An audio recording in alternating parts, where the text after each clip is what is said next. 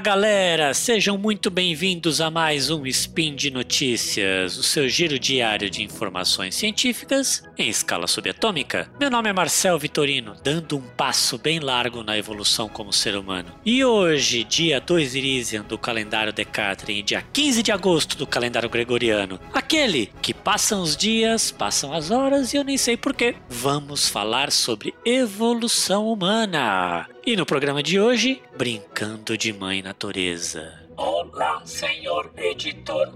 Roda a vinheta, por favor. Speed Notícias.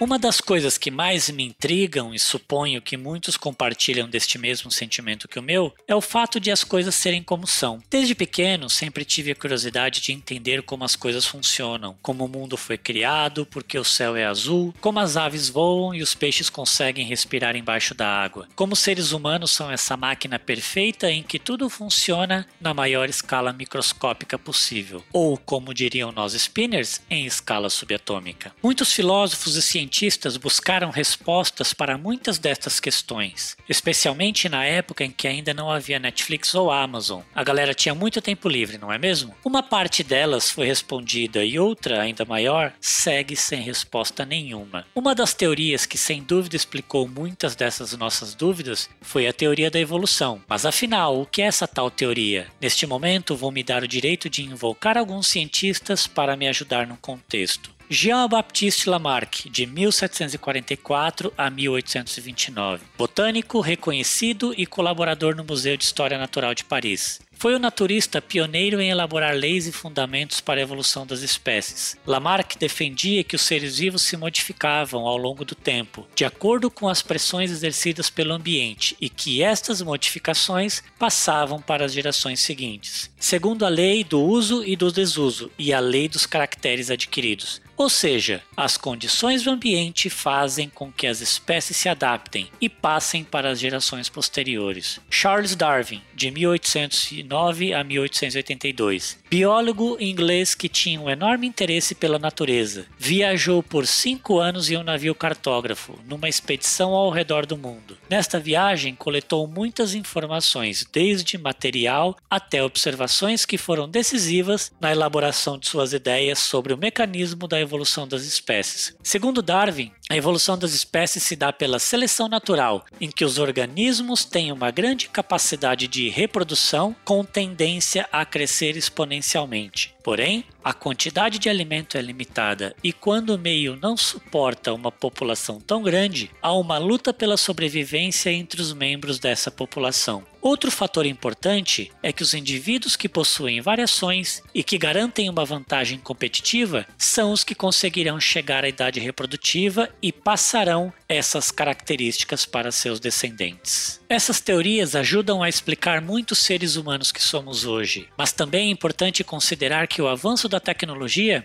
também tem uma contribuição fundamental para esta evolução. A descoberta da penicilina, a evolução dos medicamentos e vacinas, melhores condições de saneamento básico e alimentação, deu início a uma revolução na medicina e nos tratamentos de doenças que na história eliminaram milhões de pessoas, como a peste negra, a varíola, a gripe espanhola, entre outras. Estes tratamentos e controles de doenças proporcionaram um aumento da expectativa de vida da população que, na Idade Média, era de em torno de 30 anos, e segundo o relatório da OMS em 2015, a expectativa de vida passou para 69 anos na média global. Desde o ENIAC, considerado o primeiro computador digital para propósitos genéricos, a tecnologia vem avançando e, de acordo com a lei de Moore, estamos dobrando a capacidade computacional disponível a cada 18 meses. Essa evolução permite que consigamos processar em um aparelho celular o que o ENIAC não conseguia processar em 1953 quando surgiu. Esse avanço também proporcionou a miniaturização dos dispositivos, possibilitando a implementação de coletores de informações em qualquer tipo de objeto ou ser vivo, gerando petabytes de informações coletadas que precisam de alguma forma serem processadas e analisadas. Smartwatches, smartphones, chips subcutâneos,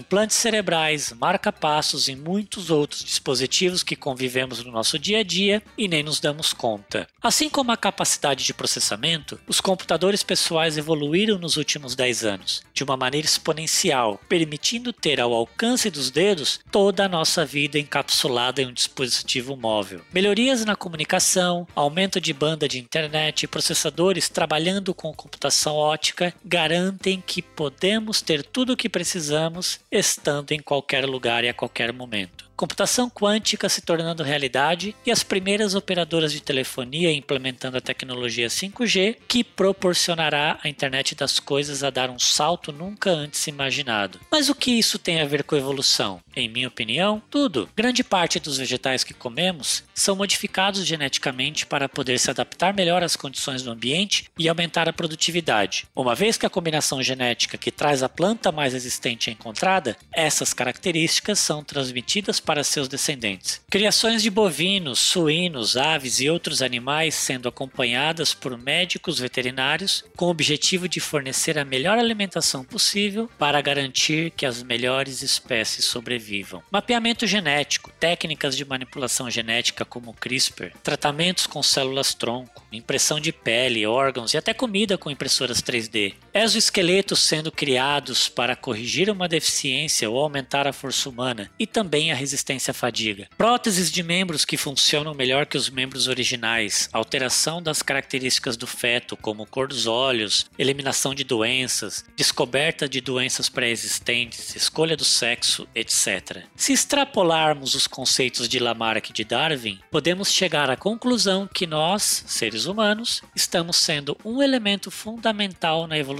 das espécies, como se estivéssemos brincando de mãe natureza. A busca pela erradicação de doenças por alimentos melhores e mais saudáveis, formas mais sustentáveis de cuidar do planeta pelo aumento da expectativa de vida do ser humano, demonstram que estamos simplesmente nos adaptando ao ambiente em que vivemos, lutando pela sobrevivência. Estamos desenvolvendo cada vez mais vantagens competitivas para os nossos corpos e essas vantagens estão sendo transmitidas, mesmo que de maneira não natural, para as gerações seguintes. Infelizmente, o que parece uma luta para a evolução física e para o prolongamento da vida não se aplica para a evolução como humanidade. Estou gravando este spin após cinco meses de isolamento físico por conta da pandemia da Covid-19 em 2020. Mesmo com toda a comunidade científica mundial alertando dos riscos e dos cuidados que precisamos tomar para evitar ainda mais o contágio, existe uma parcela da população que faz parte do grupo negativista, grupos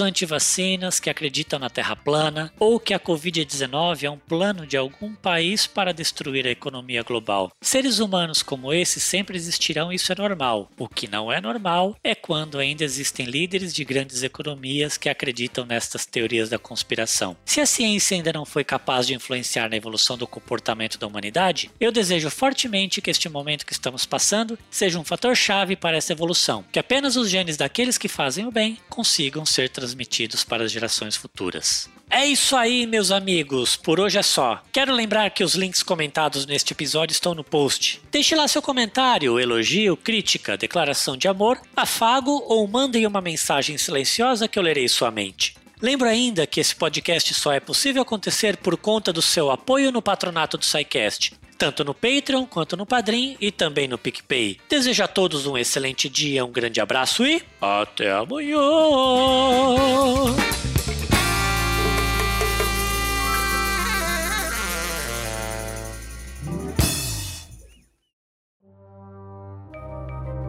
Este programa foi produzido por Mentes Deviantes. deviante.com.br.